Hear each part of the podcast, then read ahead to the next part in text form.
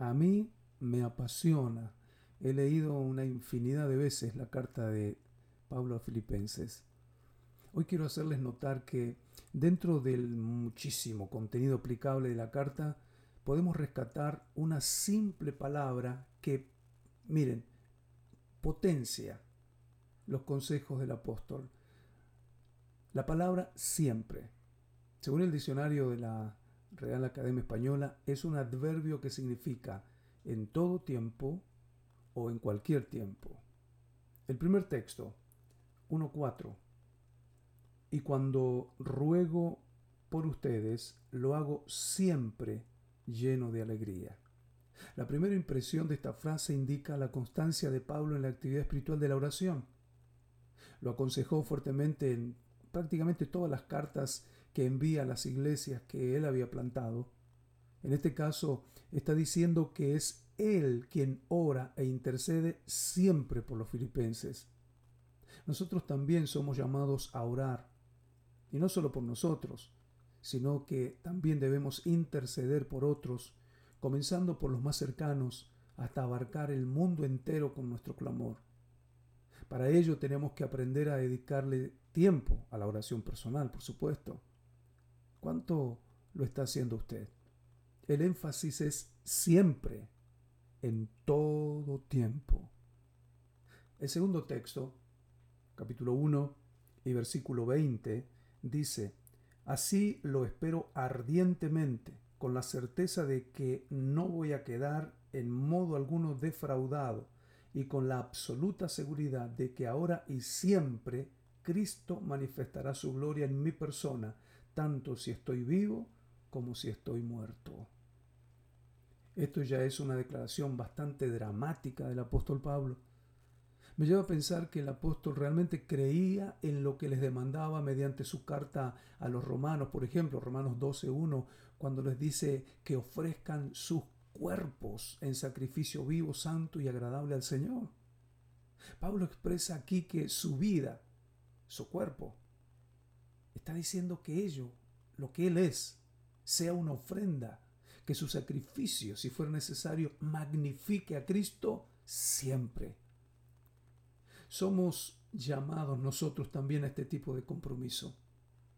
Siempre, no un rato, no solo en tiempo de culto, no solo cuando estamos animados, sino siempre. Esto se llama constancia, es la constancia de la consagración. Ojalá que nosotros también tengamos la actitud de Pablo de siempre estar dispuestos y esperando que Cristo se glorifique en nosotros en las buenas y en las malas. La tercera referencia se encuentra en el capítulo 2, versículo 12, que dice, Y puesto que siempre me han obedecido, queridos míos, ahora que estoy ausente, con temor y temblor, ocúpense en su salvación con más empeño aún que si yo estuviese presente. Pablo resalta esta actitud bien noble de los filipenses. Ellos habían acatado los consejos del apóstol siempre, lo habían obedecido siempre. Esta actitud no es, no, no es fácil, no es fácil obedecer. La obediencia eh, era muy importante en, el vocablo de Pablo. En, en todas las cartas siempre está insistiendo en esa actitud. En este caso, alaba a los filipenses porque eran maduros en este asunto. Son obedientes, dice. Y no solo cuando yo estoy ahí con ustedes. Ese es el problema de muchos empleados, ¿no? Muchos funcionarios públicos que son activos, responsables y bien portados cuando está presente el jefe. Pero nomás se va. La dejadez, la flojera puede más. Pero también muchos creyentes son así. Les cuesta la obediencia a la palabra. Más les cuesta sujetarse a la autoridad espiritual que Dios ha puesto sobre él. Opa. Sujetarse es un verbo poco apreciado entre nosotros. Sin embargo, la palabra sigue siendo la misma y no cambia. Todavía nos pide obediencia siempre.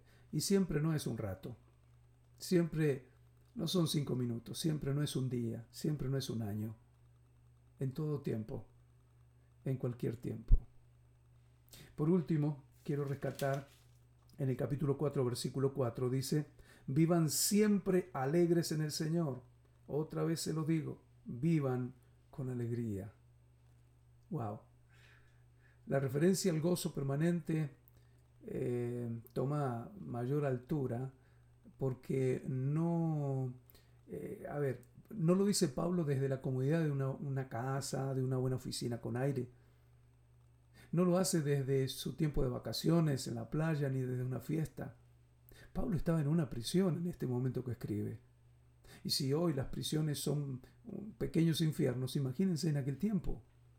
Desde la cárcel, Pablo los exhorta al gozo, pero no a un gozo de, del tiempo de fiesta nomás, no, no, a un gozo constante. Gócense siempre.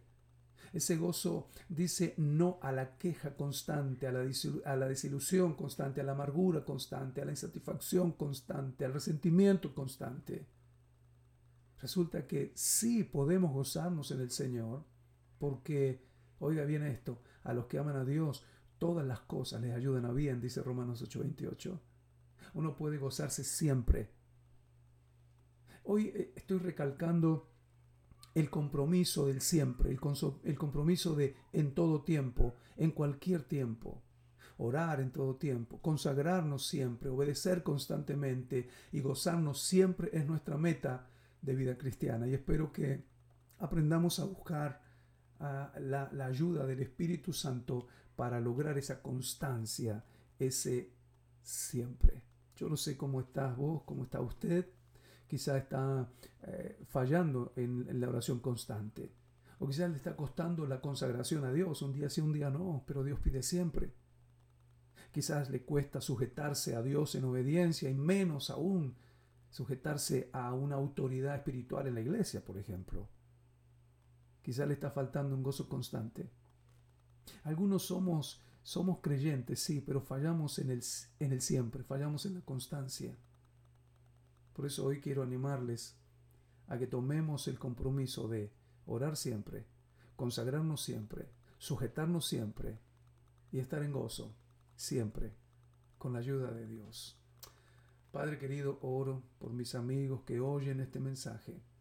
Oro para que tu gracia, Señor, los capacite, que tu gracia, Señor, los bendiga con, con el deseo, con el ánimo, Dios mío, de, de tener esas actitudes en forma constante y, permanentemente, Señor. Siempre orar, siempre consagrarse, siempre obedecer, siempre gozarse. Yo sé, Señor, que esto eh, nos cuesta porque somos inconstantes, porque somos débiles. Te pido, Dios, que nos ayudes a perseverar en esto, en el nombre poderoso de Cristo Jesús. Amén.